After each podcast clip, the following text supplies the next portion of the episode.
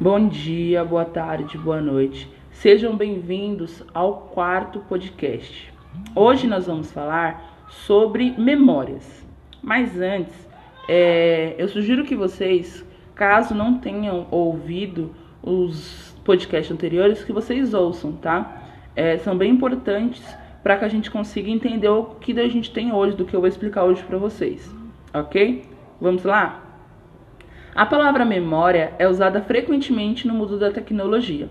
Sua origem nesse setor tem data dos anos de 1940.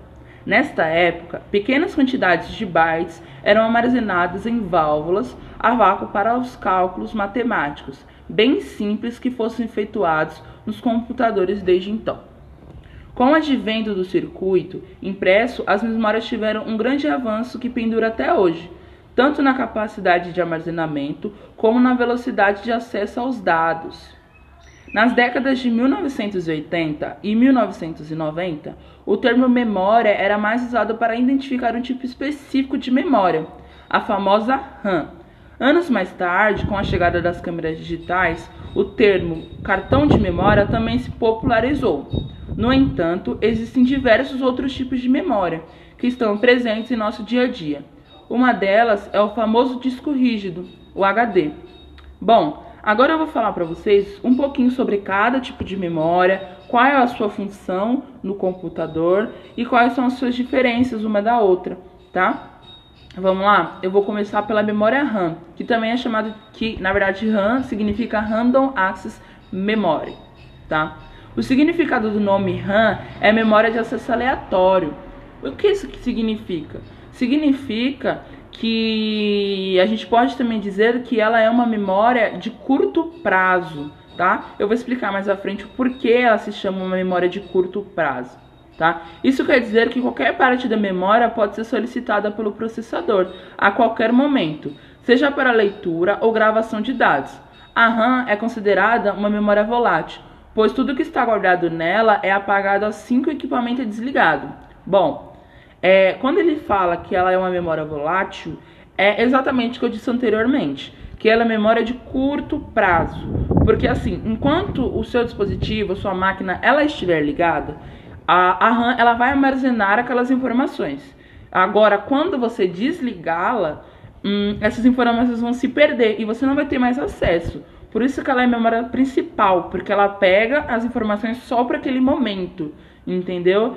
E depois ela se perde ok? Atualmente, notebooks e PCs básicos costumam vir com 2 GB de RAM. É um valor adequado para rodar o Windows 7 e alguns programas básicos. Quem quiser um desempenho melhor deve optar por um computador com 4 GB ou mais de memória RAM. A principal função da memória RAM é evitar um gargalo de desempenho entre o processador e a memória de armazenamento, que é o disco rígido, unidades de CD, DVD, entre outras. Quando o usuário liga o PC, o sistema operacional ocupa uma parte da RAM. Cada novo programa aberto ocupa mais um pouco. Quando a memória RAM está cheia, entre aspas, o computador fica lento e é necessário fechar o programa e, em casos mais graves, reiniciar o computador para liberar memórias. Então, a memória RAM, como eu acabei de dizer, ela tem um objetivo de que a gente possa ter acesso a mais de alguma coisa naquele dispositivo, naquela máquina, entendeu? Por exemplo, quando eu estou com o meu smartphone, eu consigo acessar a aba do WhatsApp, a aba do Chrome, tudo ao mesmo tempo, do Facebook, de todas as outras plataformas, tudo ao mesmo tempo. Isso é graças à RAM, que consegue deixar com que eu consiga ter todas essas abas sem que, que o meu smartphone ele trave, ele pare de funcionar, ele desligue. Claro, depende muito da, da quantidade de memória, como eu disse anteriormente, 2 GB, 4 GB, 3 GB, tá? Depende do quanto ela pode suportar. Um disco rígido convencional, como veremos adiante, é extremamente lento para acessar dados comparados à memória RAM. Por isso, o sistema operacional e os seus programas e arquivos usados no momento são carregados na memória RAM, mais veloz. Impressoras também têm memória RAM, ela é usada para armazenar temporariamente e processar arquivos enviados por computadores. Nos smartphones, a memória RAM tem a mesma função da desempenhada em computadores. Ela permite que vários aplicativos instalados rodem ao mesmo tempo e se alternem de maneira veloz, conforme o solicitado pelo usuário. Os pendentes, os pentes, perdão, os pentes da memória RAM variam de tamanho. Por exemplo, um pente do tipo DDR1 para desktop não encaixará no soquete de uma placa-mãe para DDR3 e outro tipo de desktop e vice-versa. Só dando um adendozinho, eu vou explicar mais à frente para vocês o que seria uma placa-mãe, o que seria um barramento e esse soquete, quando a gente, esses pentes, soquetes, como eu acabei de dizer. Mais para frente a gente vai falar mais sobre eles, tá? Além disso, existem diferenças na velocidade em que o pente de memória acessa a placa-mãe. Por isso, na hora de fazer um upgrade, verifique qual soquete e barramento de placa-mãe que seu micro suporta antes de adquirir um pente de memória RAM. Uma dica muito importante: nunca compre uma memória em que um vendedor tenha colocado os dedos nos chips na hora de mostrar o pente. O correto é segurá-la somente pelos cantos. A eletricidade estática que carregamos em nosso corpo pode danificar os componentes de um pente de memória.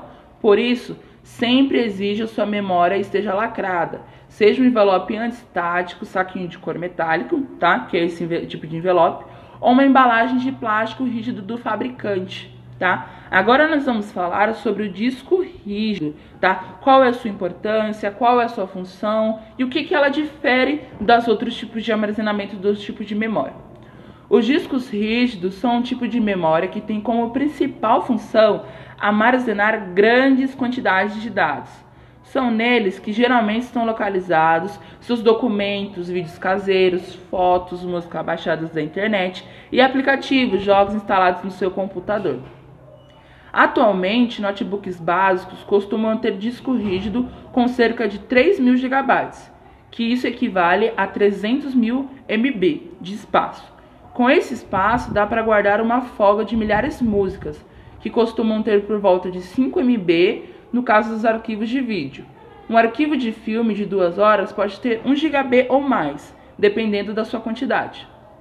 Para funcionar um HD, usa uma agulha para gravar dados no disco magnético. A velocidade de gravação na maioria dos HDs do mercado está entre 5.400 e 7.200 RMP, rotações por minuto. Além da memória para armazenamento, os discos rígidos também possuem uma memória de acesso rápido para as informações muito solicitadas pelo sistema.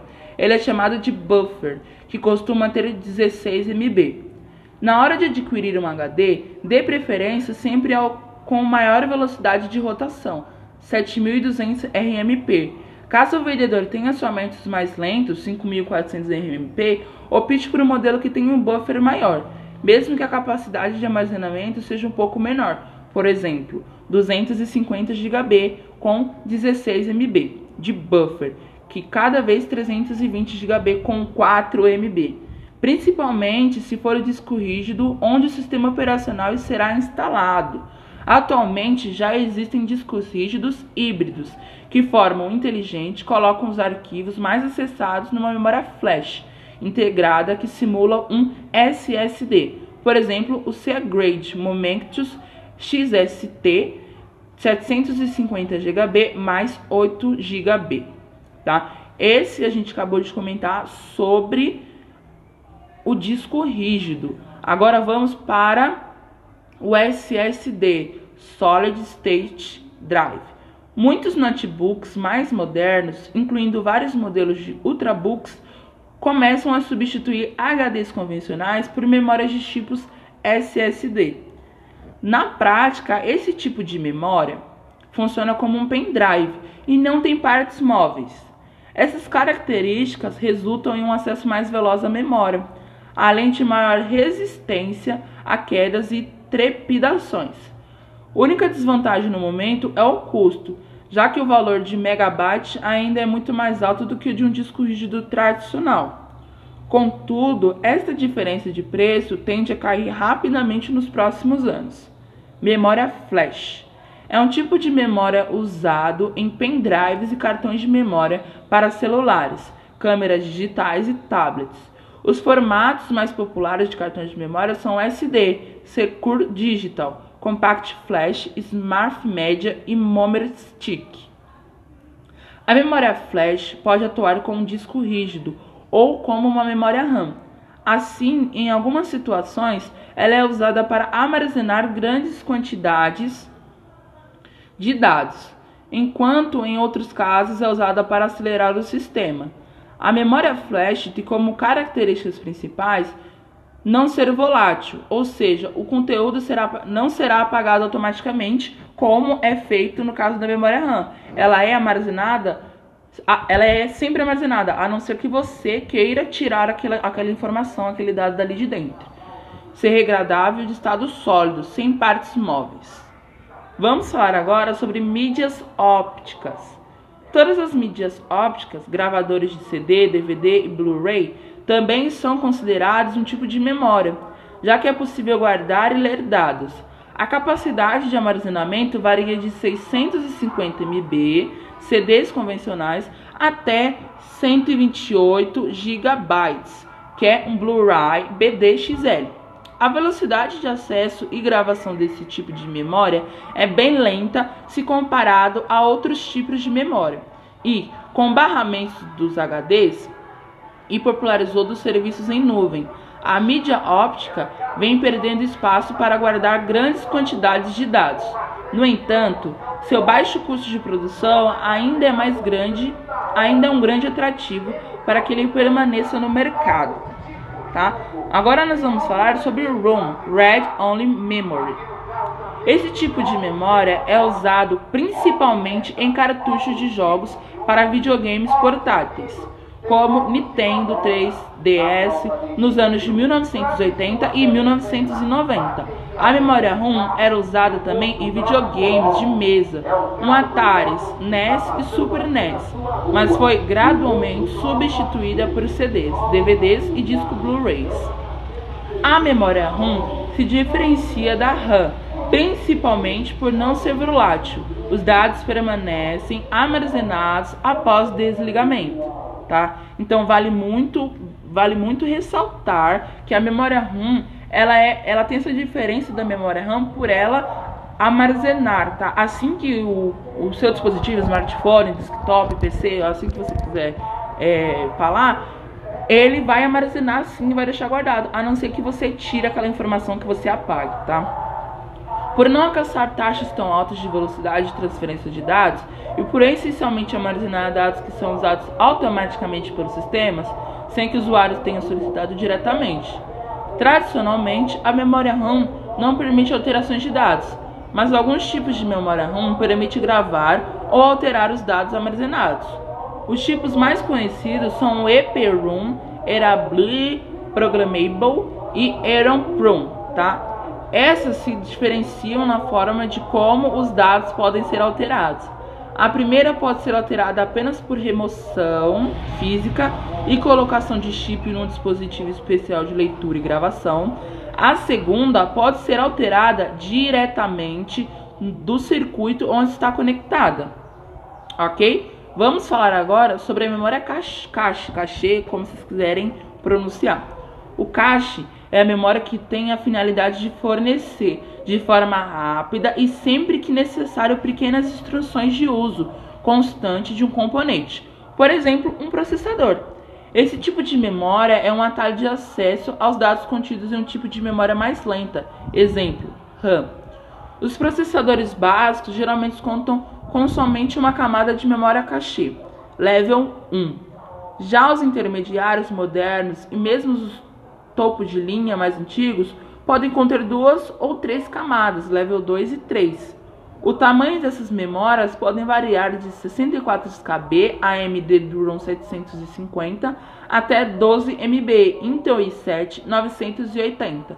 Sua característica principal é sua altíssima velocidade.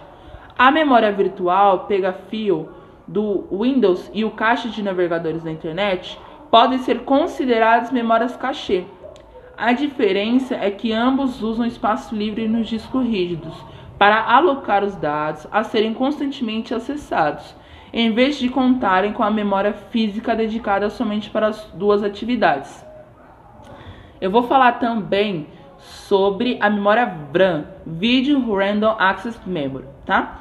Memória de altíssima velocidade, presente em placa de vídeos. Ela é útil principalmente para rodar jogos pesados, que tem um gráfico muito denso, entre outras outros outras coisas que é composta, tá? E aplicação 3D, como 3D Max.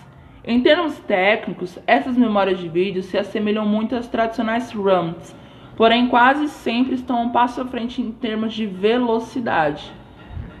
Com isso, eu concluo a minha explicação sobre os tipos de memória, sobre suas suas diferenças, suas funções.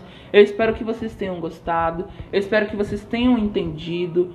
Uh, uma informação muito importante, tá? Eu tirei essas informações da aula da professora Claudete do Instituto Federal e também de um site chamado tecnologia.ig.com.br. Caso vocês queiram acessar para verificar, caso vocês não tenham entendido alguma coisa e verificar no site, tá bom? Um abraço e até o próximo.